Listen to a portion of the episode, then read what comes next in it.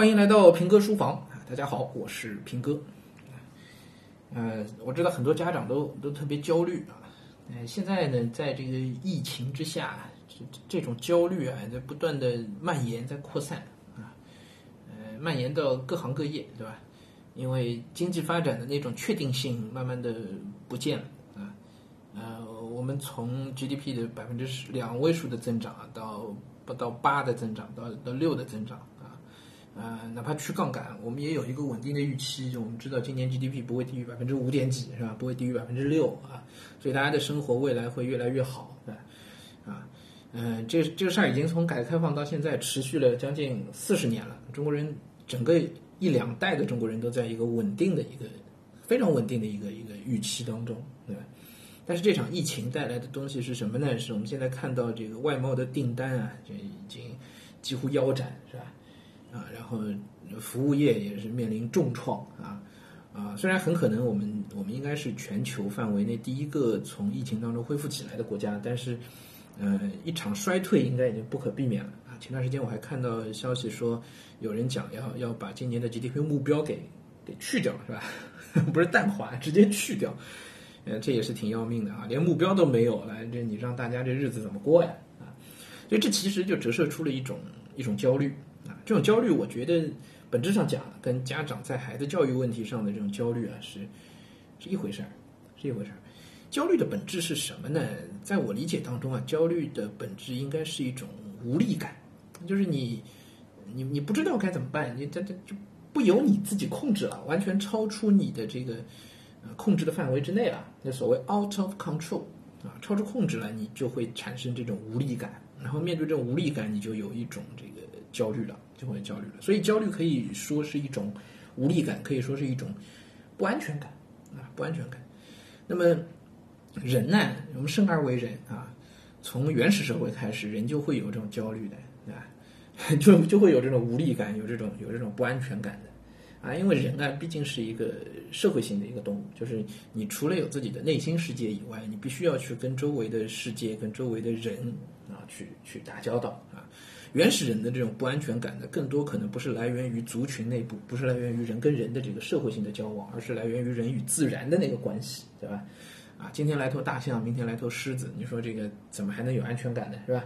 肯定是 肯肯定是不安全了啊！但那个时候的焦虑是一种就是生存层面的，或者是人与自然层面的。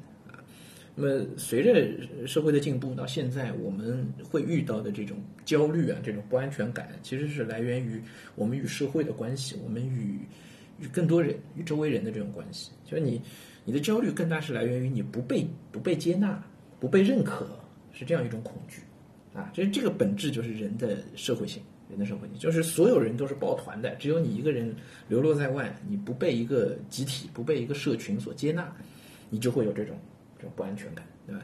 各位家长自己可以仔细想一想，你对孩子教育的这种不安全感，本质上也是这种不被接纳、不被认可的不安全感，对吧？是这种焦虑啊，就是你担心你的孩子未来在社会上没有立足之地，你担心你的孩子在一个经济蓬勃发展的时代赚不到钱，对吧？你担心你的孩子没有社会地位，应该是。应该是这种啊，这这样的不安全感。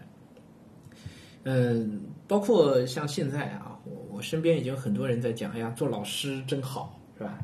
啊，很多人都在说这个了。包括已经有人觉得说，哎呀，还是还是公务员比较靠谱啊，还是吃国家的饭、吃公粮比较好一点啊。就因为疫情带来的巨大的不确定性，是吧？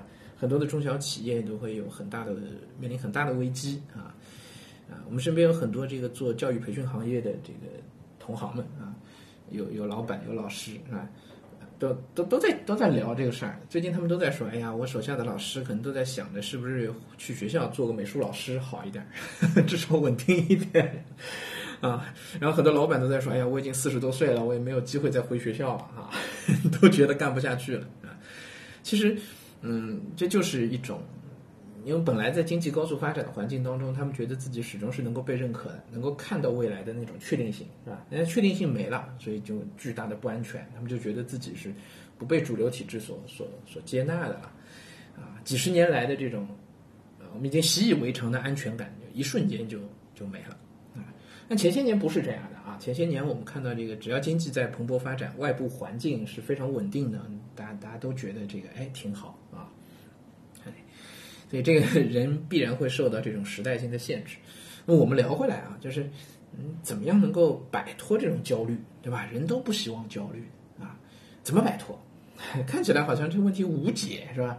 环境已经这样了，你让这些培训机构的老板们怎么能不焦虑呢？你让这些在培训机构任职的老师怎么能不焦虑呢？是吧？啊，没有办法。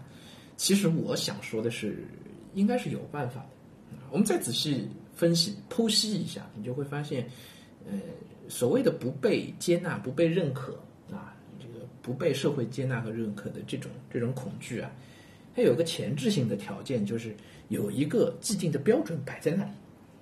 对吧？有一个既定的标准摆在那里，这是你焦虑的最根本的那个来源啊！如果没有那个一个标准，没有一个主流的体制在那边，那么就不存在所谓你被不被他接受了，你被不被他接纳就没有了，对吧？一定是有一堵高墙，有一个主流的体制，然后你呢不在体制之内，不在那墙里边，你在墙外边，这个时候你就焦虑了，你在想着怎么怎么想方设法挤进去，对不对？